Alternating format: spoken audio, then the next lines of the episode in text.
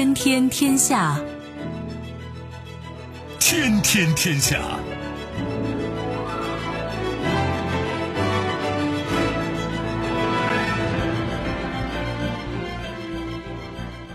历史穿行者，新闻摆渡人。各位好，我是重阳，这里是天天天下。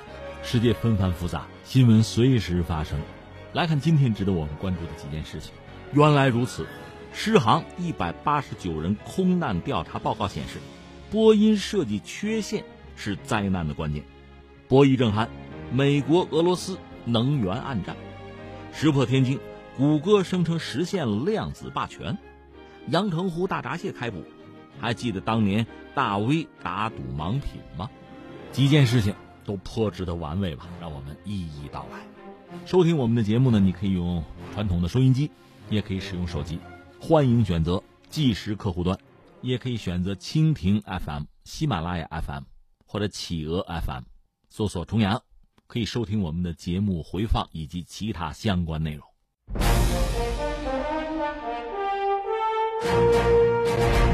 历史穿行者，新闻摆渡人，这里是天天天下，我是重阳。关注一下播音啊，关于播音的消息。其实播音最近消息不少啊。对波音来讲，我只是说对波音来讲啊，呃，刚有个好消息，就他们给美国海军就是航空母舰上的舰载机啊，搞了一款无人的加油机，刚刚完成了首飞，还比较成功吧。那玩意儿外号叫黄鲷鱼。这说起来可笑，美国海军对这个舰载无人机是有要求的。原来他们搞过一个，呃，就是诺斯罗普公司搞的，基本上都搞出来了，叫做 X-7B。那个飞机外形很科幻，而且能够自主的在航母上完成起降作业，还能空中加油。谁给它加油呢？是有人机，就是它有一种叫超级大黄蜂啊，FA-18EF 那个超级大黄蜂有伙伴加油功能，就是有这个加油吊舱啊，可以给这款无人机加油。你说这很牛吧？呃，是很牛的，但是美国海军把它给放弃了。我估计俩原因，一个是这个东西在航空母舰上要运作起来啊，太花钱，有很多人得伺候它嘛，可能比有人机花钱还要多，这是一个。再一个呢，作战效能可能低下。它倒是能自主起降，关键是你打仗的时候能不能认清敌人啊？能不能分辨自己面对的威胁啊？怎么做决策等等，这是人工智能的问题。人工智能达不到，光这飞机没用。所以最终，美国海军把它给放弃了。放弃之后，又提个新计划，说搞一个无人的舰载的加油机啊。那个诺斯罗普公司说：“我不玩了，我不参与了，受伤害了。”剩下就三家，有洛克希德马丁，还有一家是通用原子能，再就是波音。波音这回胜出了，这意味着什么呢？大单呢？这能挣钱呢？美国海军说：“来掏八亿美元，先来四架，他要试一试哈。如果没问题，可能最终需要七十二架，一百三十亿美元。”这对波音来讲，我个人理解太重要了，因为波音最近不是走背字说是走背字那他自己做的。咱们还穿越一下吗？两起事故需要重温一下吗？在二零一八年的十月份，印尼狮航一架波音七三七 MAX 八是从雅加达飞班加宾港，起飞之后不久就失联，随后被发现飞机摔了，在印尼的这个海岸坠毁，一百八十九人死亡。半年以后。在二零一九年的三月十号，埃塞俄比亚埃航一架波音七三七 MAX 八也发生了坠机事故，造成了机上一百五十七人死亡。在这之后呢，各国的航空公司的监管部门也就都停飞了各地的这个机型，不敢再飞了。然后呢，这个调查呀，印尼民航局在今年的九月十八号有一个声明，说呢，失航客机坠毁事件的最终报告。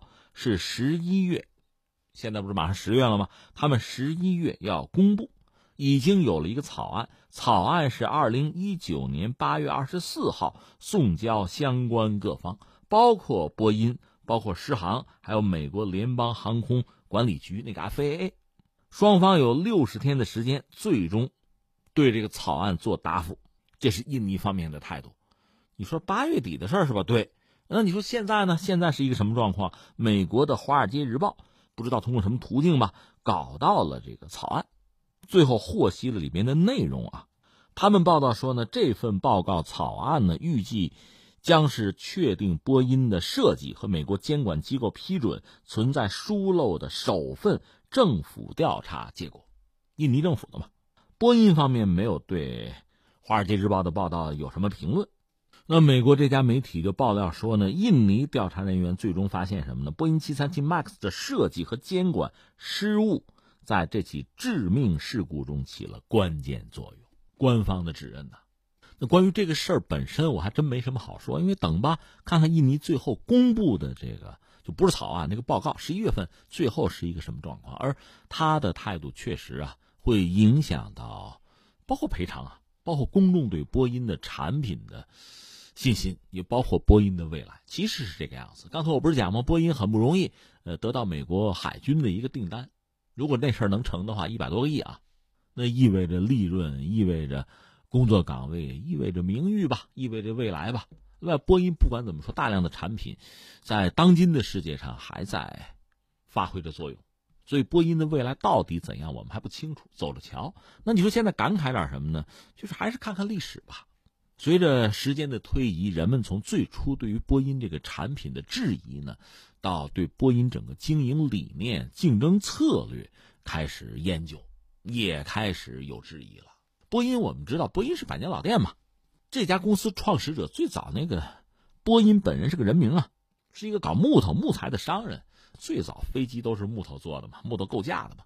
以至于你看第一次大战的时候，当时飞机大行其道，各国组建空军，好多什么呀？家具厂改行造飞机。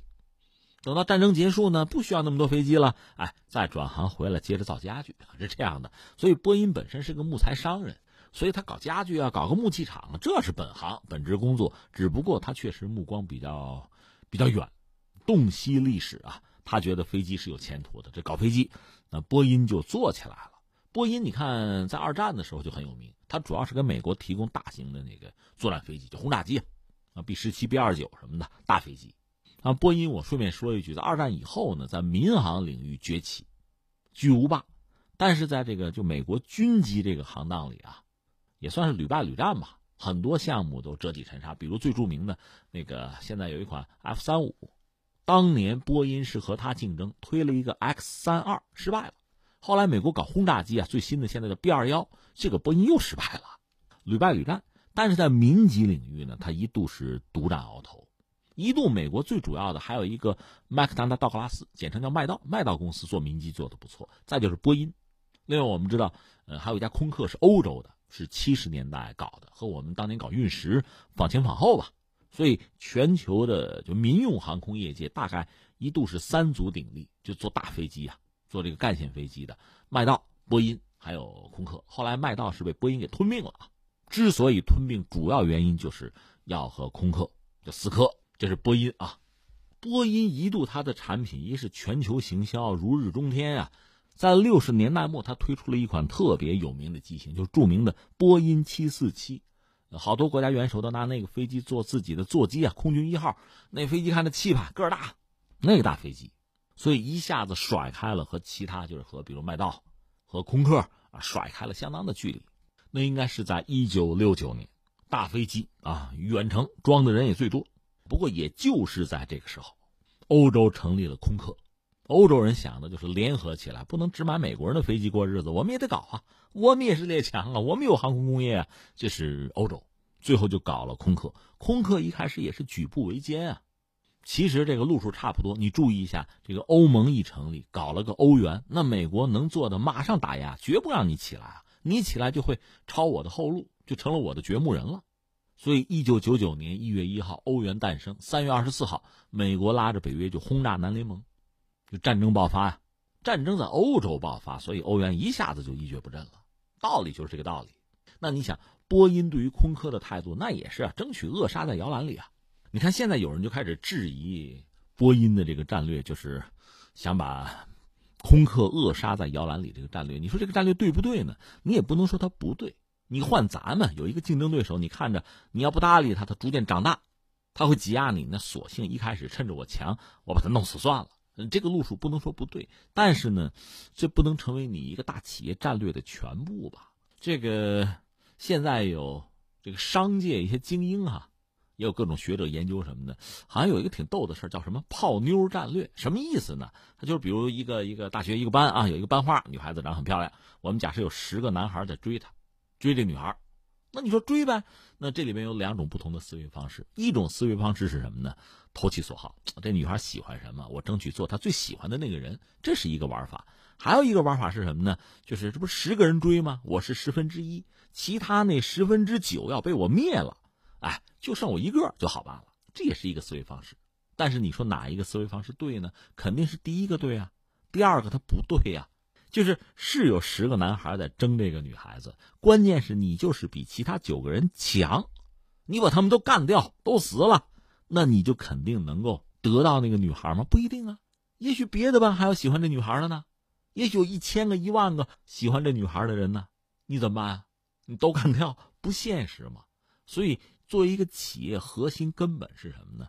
你就面向消费者，面向市场，你把你该做的事做好，这是最关键的。你总想着打压竞争对手，也不是说不需要啊，需要，甚至也很重要，但那不是全部。你不能被别人、被竞争对手牵着鼻子走啊。但波音实际上就陷进去了。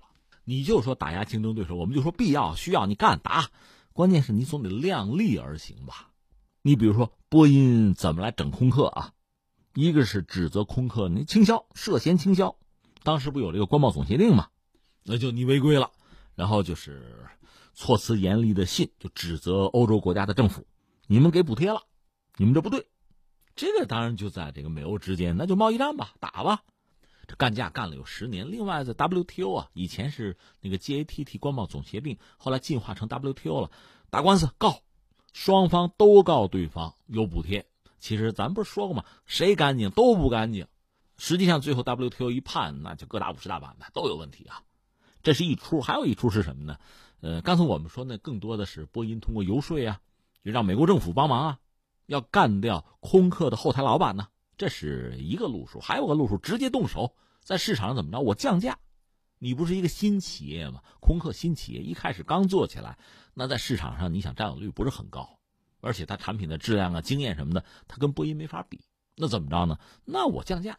打价格战，但是呢，打价格战到最后等于说惹火烧身。为什么？就刚才我们说的，你打一架，你总得看看自己的实力够不够吧？你看你自己降价，那空客确实你干不过你，那你降价在市场上就会受欢迎，受欢迎会有大量的订单。关键是有订单你完成得了，完成不了，就你手头的这个产能够不够。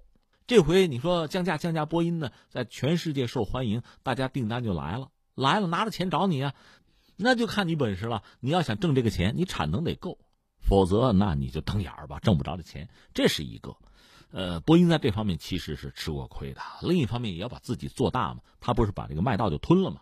到现在双方也在都要把自己吃成一个胖子，还在争。波音看不上谁呢？庞巴迪，因为庞巴迪原来是做支线客机的，做就做吧。还有一个巴西啊。巴西航空也做支线客机，这点小钱儿呢，原来空客和波音也懒得挣，我们搞干线飞机啊。后来庞巴迪想涉足干线飞机，波音就不干了，就打压庞巴迪。庞巴迪干不过波音，那找个靠山吧。空客说：“来，这么着，我帮你一把吧，是合并还是我给你点钱？反正咱俩一伙儿吧。”波音一看，那我就跟巴西吧。波音就吞了这个巴西航空，就巴西的航空制造业，等于说也能助波音一臂之力，也算美洲的吧。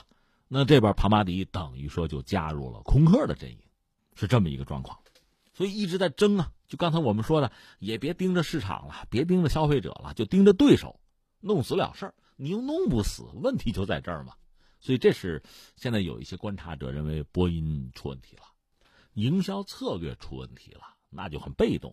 这事儿还没有完，后来空客研发那个 A 三八零，A 三八零实际上对标的是谁呢？波音七四七，挑战的就是你。所以到 A 三八零一出来呢，波音七四七原来好多那个世界第一的名号就被 A 三八零给抢了。A 三八零到什么程度啊？就说你把座都拆了，就往里一个一个人往里戳啊，戳八百人，这飞机能装八百人，那对波音来说压力就很大了。其实你看啊，这个在市场上或者说国家间博弈也是这样，你要是个老大啊，这路该怎么走，有的时候不好走，因为你前面没有什么人，你是第一个。而作为第二、第三后边竞争者呢，盯着你老大就行了，这策略是不一样的。所以空客呢就拿自己的 A 三八零叫板，你波音怎么办？波音回应就是搞那个七八七梦想客机。其实你看现在搞这个飞机不好搞在哪儿呢？一呢性能要好，而且要越来越好。这才能吸引消费者。另外呢，你价格呀、成本这个东西还得尽量往下压。一个是你研发制造这个成本要压，另外呢，飞机做出来在使用的时候，经济性、安全性不要说了啊，那必须的都要好，这样才能对消费者呢有吸引力。那你想，呃，波音七八七、梦想客机怎么样才能压成本，而且效率高，能做出来？实际上，波音就做了一件事儿，革命性的一个事儿，就是外包。就把这个飞机上很多东西啊交给其他企业去做，那你说这不正常吗？关键是比例，而且最核心的东西你要不要让别人做？你看中国的企业给什么空客、波音什么不也生产给麦道生产个什么垂直尾翼啊、什么舱门啊？就这些东西技术含量不高，你包就包出去了。核心的东西一定要你做。但是到了波音七八七，为了和空客竞争，他们等于说放弃了原则。波音七八七到最后可能七成啊，这个飞机百分之七十是外包的，那实际上波音就是一个组装厂了，就是拼乐高嘛，往一块一插就完了嘛。他干的是这个，那你说你的质量能不能保障？按说能，因为它有很严格的这个品控，是吧？可是说到底，这个和纯粹自己干还是不一样。这方面欧盟就有优势了。你想，空客是好多国家，它本身那几个工业强国就在里边，它其实不需要外包。他在欧盟内部就把这事儿分了，这个波音确实还没法比。最麻烦致命的事儿是发生在二零一一年，当时这个美国航空公司，他是订这个空客的飞机了，因为他一直是波音的老用户，他改弦更张，这对波音冲击是比较大的。那当时美航说了个什么呢？说反正。你如果在就有一个时间节点啊，在这之前你能提供好飞机也行我买谁的不是买呀？就是你如果更好，而且呢效率很高的能给我也行，否则我就买空客了。这个波音当时就等于说一下子就火到眉毛了，他就搞了一个倒计时，就要推一款新飞机，但是纯粹新飞机是没法搞的，那劳神费力花钱，关键是时间不允许，所以他们想了一个偷懒的办法。这以前也曾经屡试不爽的方式啊，就是把老飞机波音七三七拿出来，我升级，这基本上这个架构不用动嘛，就换一些东西不就完了吗？换发动机，更好的发动机就更粗，推力当然更大也更省油啊，关键是又更重，所以它在飞机上的这个安装位置和原来就不一样。那你说这问题怎么解决呢？无外乎两个办法，一个是物理性的解决吧，就这个飞机设计上你想一些办法。还有一个是什么呢？用软件解决嘛。波音呢，就是用软件解决的。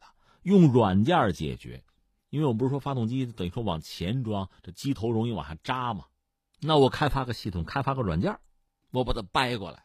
但是这里边就是两个错误：一个是这个软件系统本身吧，设置的权限高，比人都高。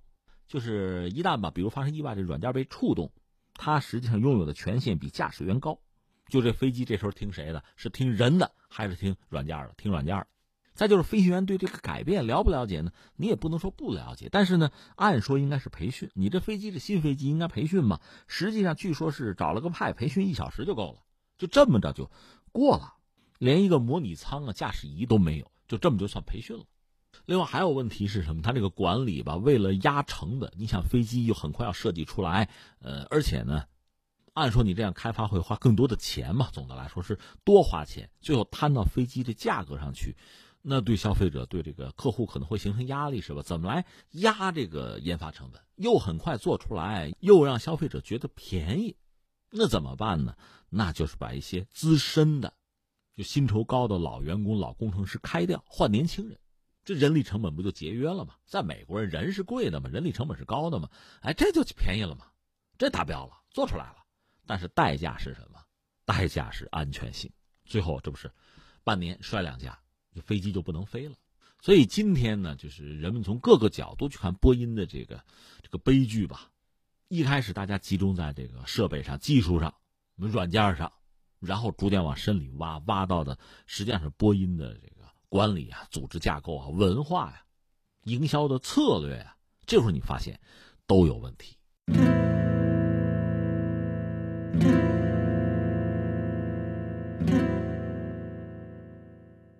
听听天下，我是重阳，咱们继续啊。下面关注一个，这我们节目很长一段时间没有专门关注过这个话题，可以叫美俄能源博弈，叫能源战吧，也不是不行，只不过好像没有打得如火如荼。但是叫能源博弈是比较适合的。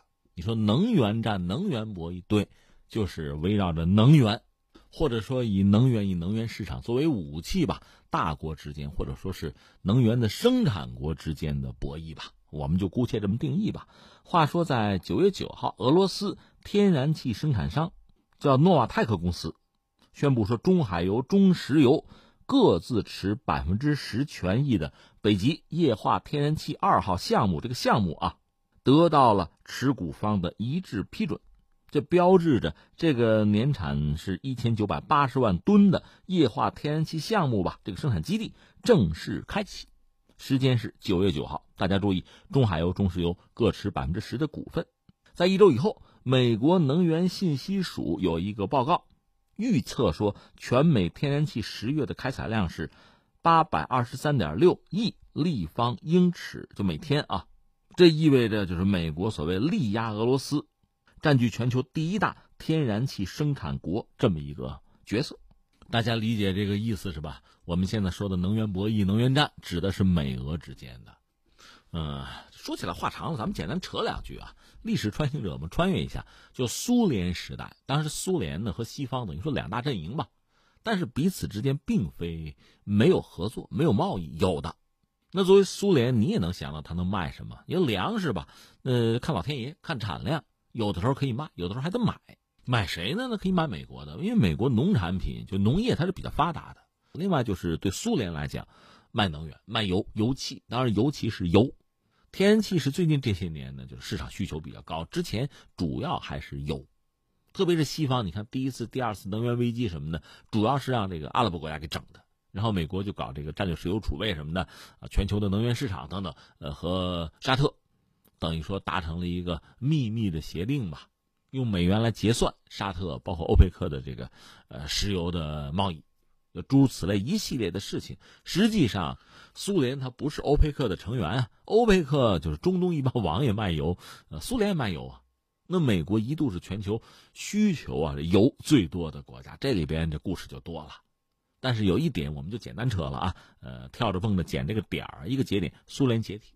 苏联解体原因当然很多，但是有一个因素就是苏联它卖油可以挣外汇嘛。如果说油价低迷，就是整个全球市场对油。需求不是很旺盛，油卖不出价来，那对苏联打击就很大。他挣不到钱了吗？如果想制造这么一个状况，那美国希望谁帮忙呢？比如欧佩克希望沙特帮忙。那沙特等于说那也有自伤啊，因为油价低了，他也挣不到钱啊。但是为了美国的利益嘛，我就牺牲一把吧，美国给好处嘛。所以最后实际上联手做了一个坑。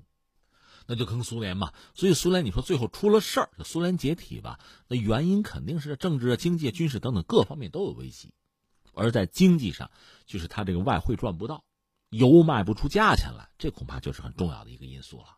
这个大家历史上可以慢慢去查，只不过这些东西啊，往往是蛛丝马迹，隐藏在非常零散的资料里，没有人站出来说是我干的，我把苏联搞解体的，我让大家这油卖不出价钱了，没人这么说。所以这个你得在很多这个资料里蛛丝马迹慢慢去分析了，这放在一边。苏联解体之后，俄罗斯诞生。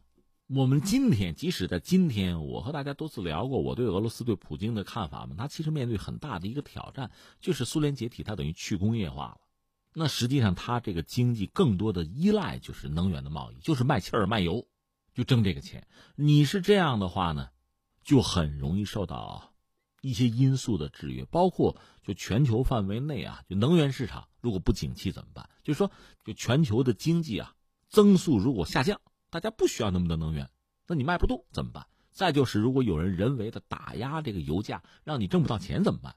苏联时代就吃过这个苦头啊，这是俄罗斯现在面对的问题。所以你看，普京呢这次当总统，理论上是不是最后一次哈？他不就说嘛？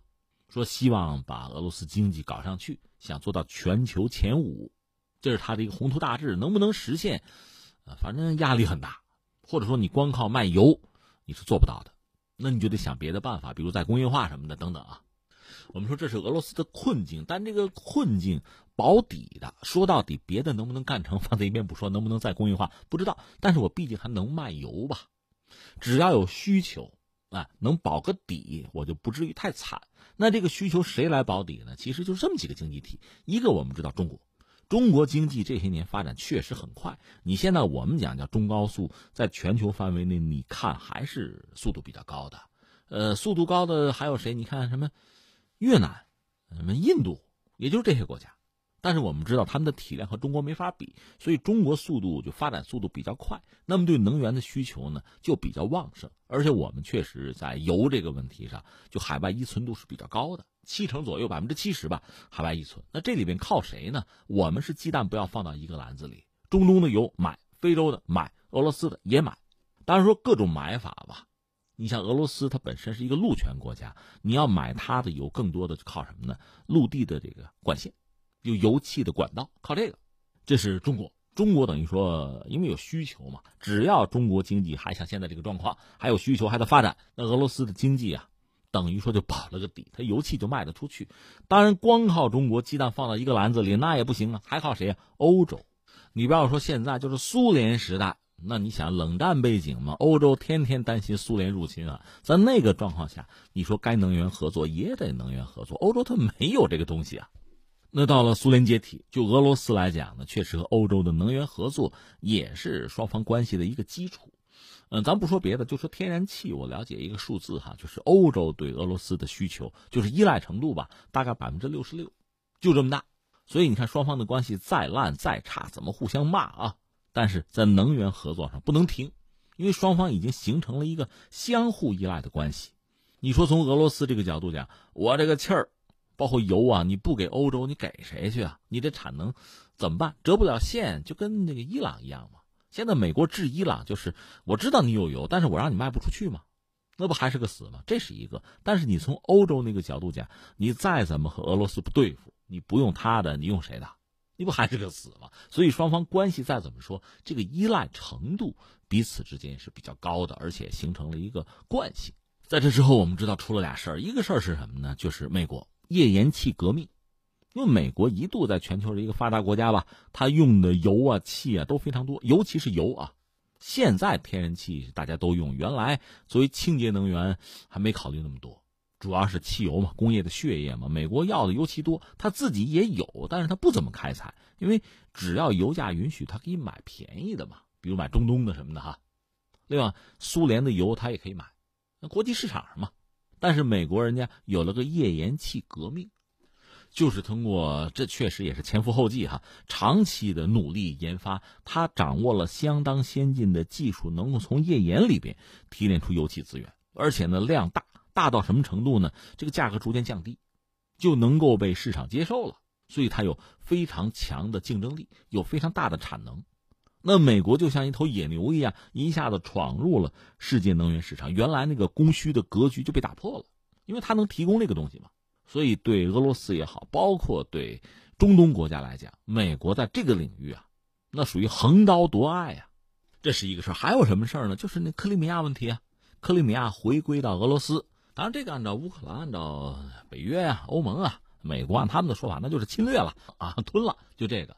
那下面的问题就是西方国家对俄罗斯的制裁。这个制裁呢，包括经济、金融很多领域吧。问题在于什么呢？能源领域，咱就说欧洲，你下不下决心？这是我们看欧洲的这个态度的一个试金石啊，一个风向标。如果欧洲人说我喝出去，我经济不增长了，我借了你俄罗斯的油啊、气啊，我不买了，我忍。如果是这样的话，那是真下决心制裁啊，真是双方就彻底的就就。割袍断义，但是实际上不可能啊！你人总得活呀，所以你看，这美国一直不是批判这个谁默克尔，德国跟俄罗斯搞了那个北溪二号，还是那个油气管线吗？双方都什么关系的情况下，你们还搞这个东西就搞？不但如此，乌克兰对俄罗斯的天然气的需求就是依赖程度也非常高啊，百分之六十吧，到这样一个地步。只不过呢，刚才我们说的这两件事情仿前仿后发生的，美国成为一个能源出口国，对刚才我们讲的这个俄罗斯和欧洲传统的能源的供需这个关系啊，这个格局、这个结构，可产生了一个极大的影响。我这儿有一个旧闻了，是二零一八年的事儿了。二零一八年的七月到今年的四月吧，美国对欧盟的 LNG 累计出口量同比增加了。百分之二百七十二，重复百分之二百七十二，这这量增加的太多了，就是液化天然气 LNG 啊。刚才我们讲了，就是俄罗斯本身是一个陆地大国吧，所以它要卖呢，通过管线、油气管线这么走。而美国本身是个海洋大国吧，所以它自己的这个我们说页岩气，它会怎么办呢？就给压力降温，零下一百六十多摄氏度，装到船上，就 LNG 船，一船一船的往欧洲就运。所以就最近这段时间，这两年嘛，欧洲对于美国的天然气，就液化天然气这个需求量。是越来越高，就这个买卖是越做越大，而且去年七月底呢，欧盟委员会主席容克和特朗普就在华盛顿不是签了一个能源合作的联合声明，就美国天然气大举的进入欧洲市场，而且容克还对特朗普有个承诺，说欧盟在二零二三年之前确保进口美国的 LNG 这个额度会再翻番，所以你看这个竞争的态势已然形成，原来的格局已经被打破。另外还有一点也不能忽略是什么呢？就是美国这个页岩油、页岩气啊，过于强势就进入国际能源市场，它对其他很多原来的这个产油国、产气国会形成影响。你比如中东一些国家，一看这个状况，只能是增加自己的油气，特别是这个天然气的产量。那你一旦增产，你倒是想保住自己原有的这个市场份额是吧？问题在于这意味着油气的价格可就上不去了。你产量足嘛？那产能高嘛？最后呢，那油气的资源的价格长期以来就低迷。除了发生意外，你比如说胡塞武装炸了沙特的这个石油设施，这油价可能短期有一个上升吧，但是估计持续不了太多的时间。另外呢，我们就说欧洲，欧洲整体它是比较稳定，它比较成熟，人口啊，有经济的这个结构啊、形态啊，包括对能源的需求，它不可能短期内有大的这个上涨。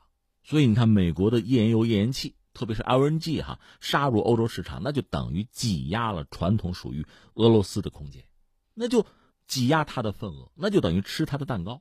这对俄罗斯来讲确实不能忍，因为美国和俄罗斯在经济上那差很多。美国经济虽然说它这个产业也空心化吧，但总的来说比俄罗斯还是要要丰富的多，要立体的多。俄罗斯主要是能源经济啊，所以是经不起这个压力的。那怎么办？呃，两手吧，一个是国内能源市场，包括对于能源生产企业，它也有改革。因为从苏联时代起吧，俄罗斯这个天然气行业基本上高度集中在这个国企，有这个特点。那也带来一些问题，比如说二零一六年的时候，当时欧洲的就对天然气的需求吧有一个滑坡，呃，俄罗斯的国企应对不利，这也遭到国内批评啊。所以他们你看。之前，二零一四年呢，俄罗斯国家杜马就有一个关于 LNG 出口自由化的法案，就是废除了俄罗斯这个最主要的这个国企在 LNG 出口方面那个独家的特权，这也导致俄罗斯一批公司崛起吧，那等于说竞争力会增加，这是国内改革啊。另外呢，那就是开发新战场，形成新攻势。你比如说，针对北极，在这个鄂毕湾那儿吧，亚马尔地区。那现在是它最主要的石油天然气的开采基地了，它也是搞 LNG，而且我和大家聊过吧，呃，从亚马尔地区生产的那个 LNG 已经装船运到中国来了。那船很遗憾不是中国人造的，是韩国造的。韩国捡了个大单，那一批船就 LNG 船可能得十来条嘛，这对韩国的造船工业来讲也是一个很重要的强心剂。行了，这是我们今天聊的这个话题，给大家介绍了一下这个博弈状况啊，能源战或者叫能源博弈吧。嗯，那现在主战场我们看主要就是欧洲了。至于中国方面，美国当然也希望中国更多的买美国的能源，那就看看谈的结果吧，看他的表现吧。这是放在一边，但不管怎么说，因为和俄罗斯离得比较近，相关的管线都已经建成了，所以呢，就是针对俄罗斯的油气的采买，想来我们是不会停的。这对中国对俄罗斯都很有意义，双方都不愿意把鸡蛋放到一个篮子里，这是一个。那么美国的这个 LNG 就是液化天然气，在欧洲呢，现在逐渐的在攻城略地。但另一方面，我们也要看到俄罗斯有自己传统的优势。这个优势呢，基础设施，因为我们讲它是个陆地大国吧，它很多油气走啊管线，这管线早建成了，所以它只要往里给点压力气儿过来就行了。这个无形之中呢，成本。就会比较低，那就有竞争优势，所以它比美国那个 LNG 液化天然气呢，从价格上、从质量上，它应该都是有优势的。这是俄罗斯目前啊，在欧洲和美国竞争，手里边很难得的几张好牌，相信他会认真的打下去。至于欧洲呢，最聪明的办法当然是在这两家之间玩平衡了，倾向于任何一家，那恐怕都是不明智的。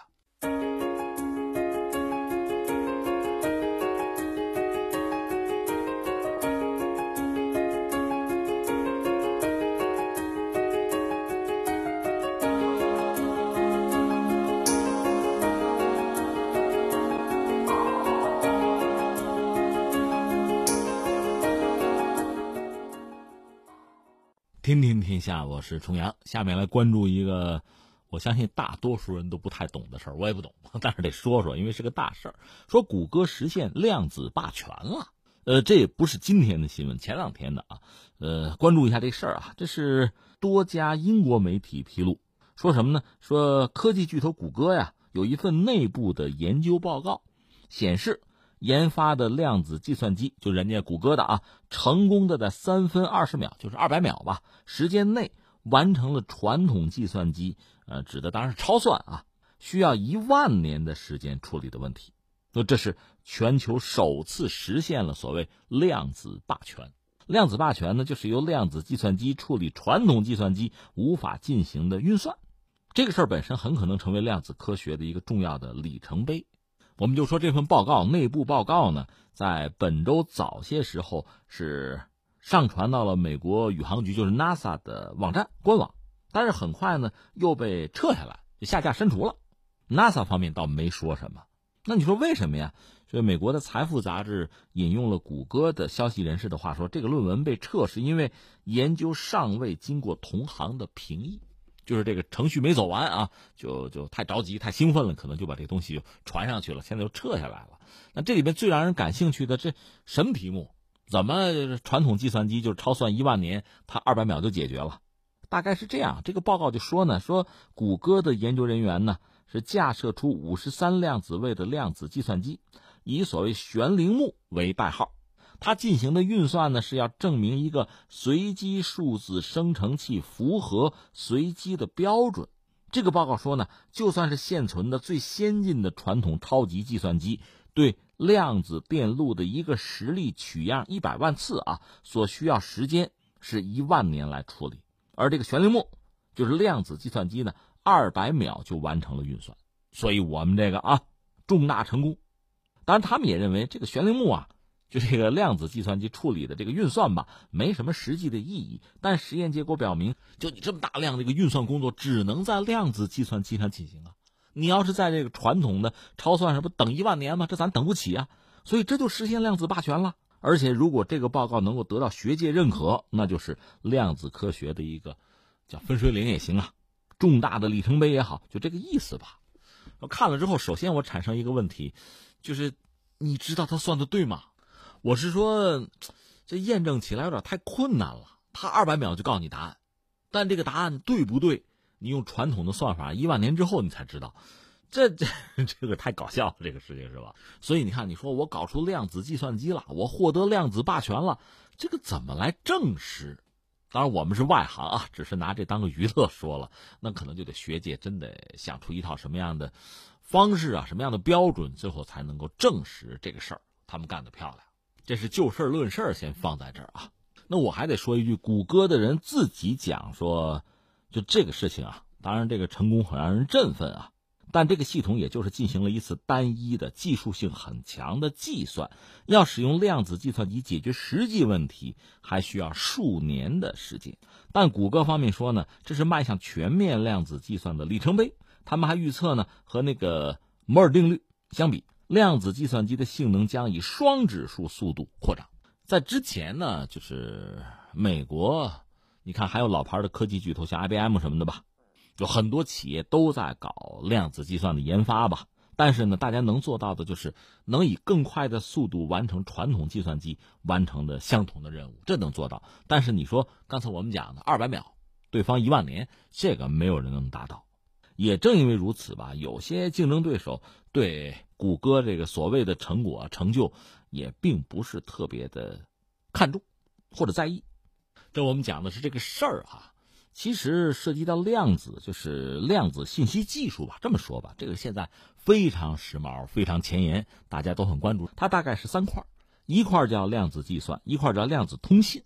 量子通信，中国这方面做的应该说很超前了，卫星我们都上天了，就实现量子通信，它是就保密程度是非常高的，非常好，理论上根本无法破解量子通信啊。另外还有一个量子测量，主要的技术领域就这么三块。另外还有什么量子比特啊、量子叠加、量子纠缠等等几个，这算基本概念吧。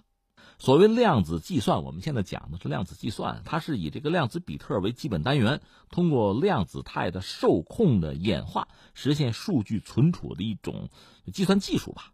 所以它比传统的这个经典的计算比起来，它的这个信息携带啊、超强并行处理能力啊，这是最让人看重的。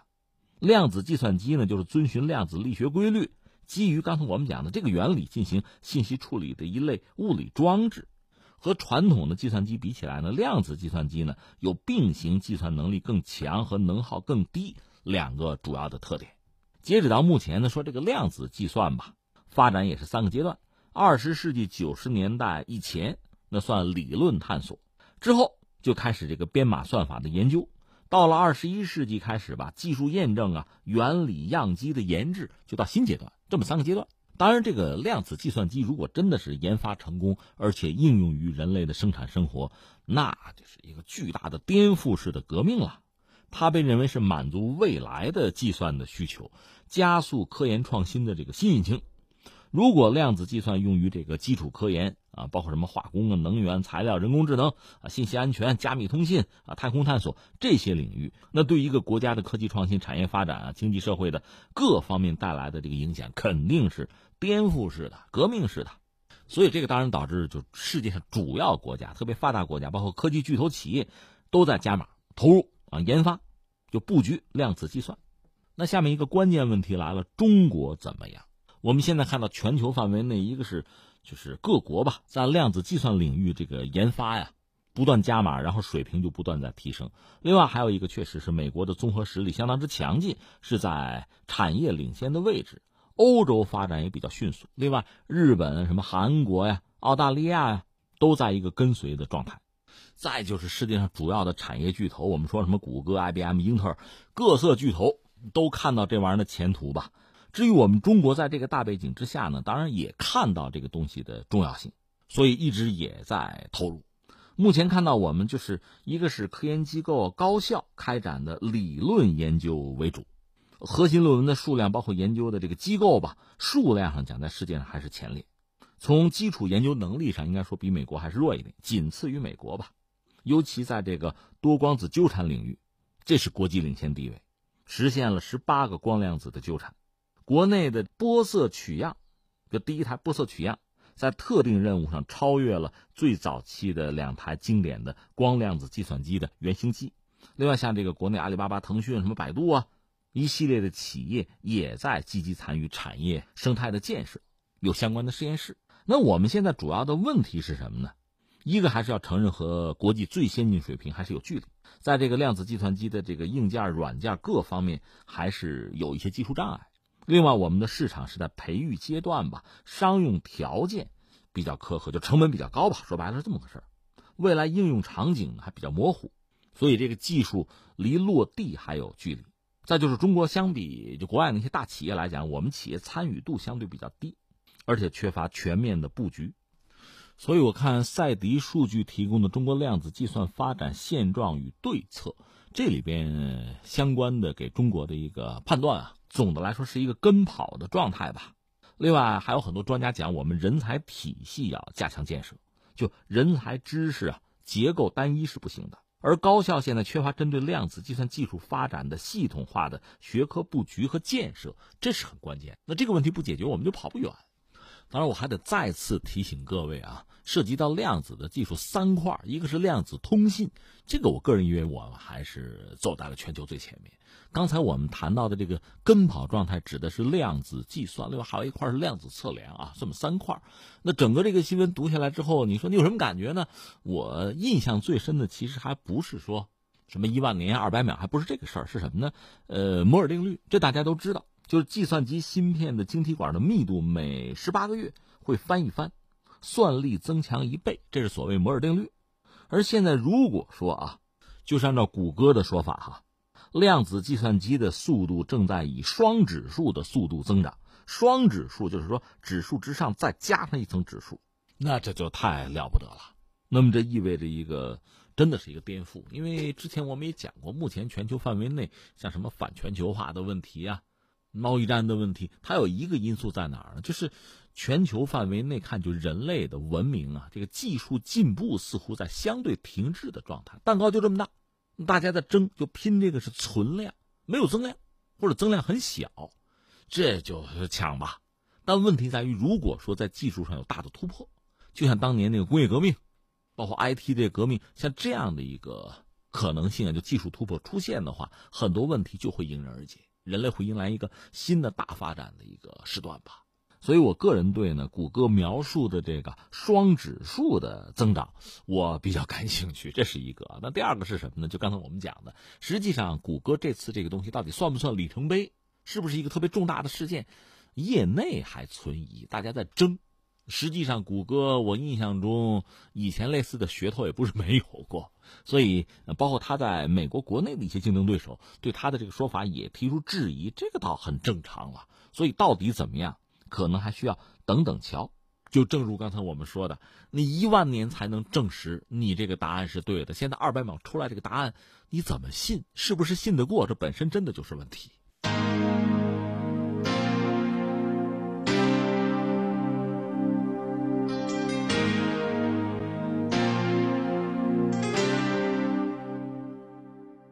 天天天下，我是重阳。下面咱们说点俗的，说什么呀？大闸蟹啊，阳澄湖大闸蟹已经开捞了啊！说就我们在河北嘛，河北说明日可以到货。具体说新闻是这样讲：九月二十三号的上午大约九点，第一批从阳澄湖就捞上来的大闸蟹到达北京首都国际机场。两个小时以后，他们就会出现在北京部分超市的生鲜区了。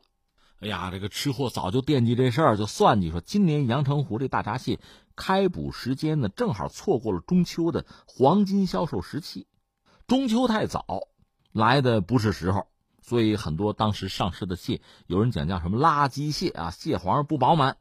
苏州市阳澄湖大闸蟹行业协会，它是在每年夏末或者秋初呢，公布当年的阳澄湖大闸蟹的这个开捕日期吧。具体日期是根据螃蟹的生长啊、脱壳的情况和当时气候条件来确定。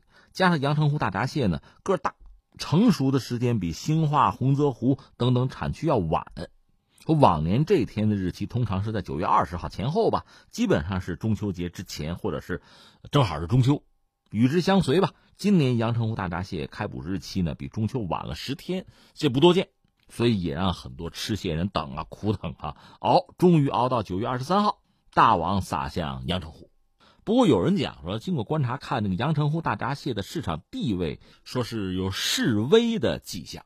到了季节，几乎大型超市都会或多或少的售卖阳澄湖大闸蟹，或者是至少蹭个热度吧。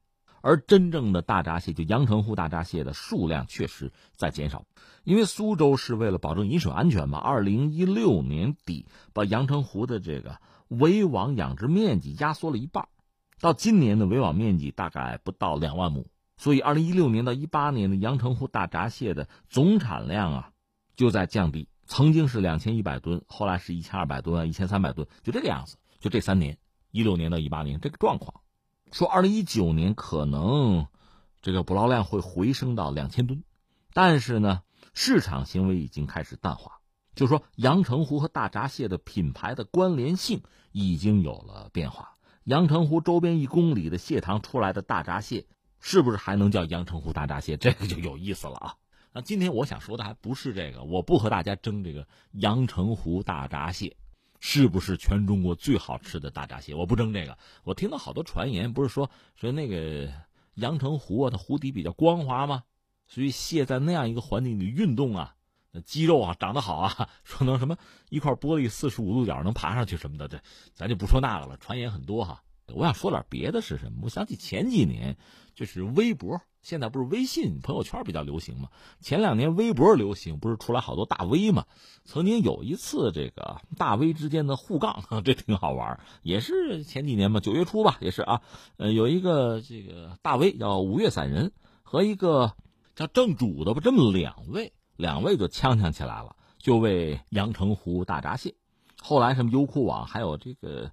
开饭馆的吧，什么雕爷牛腩，这也加入其中。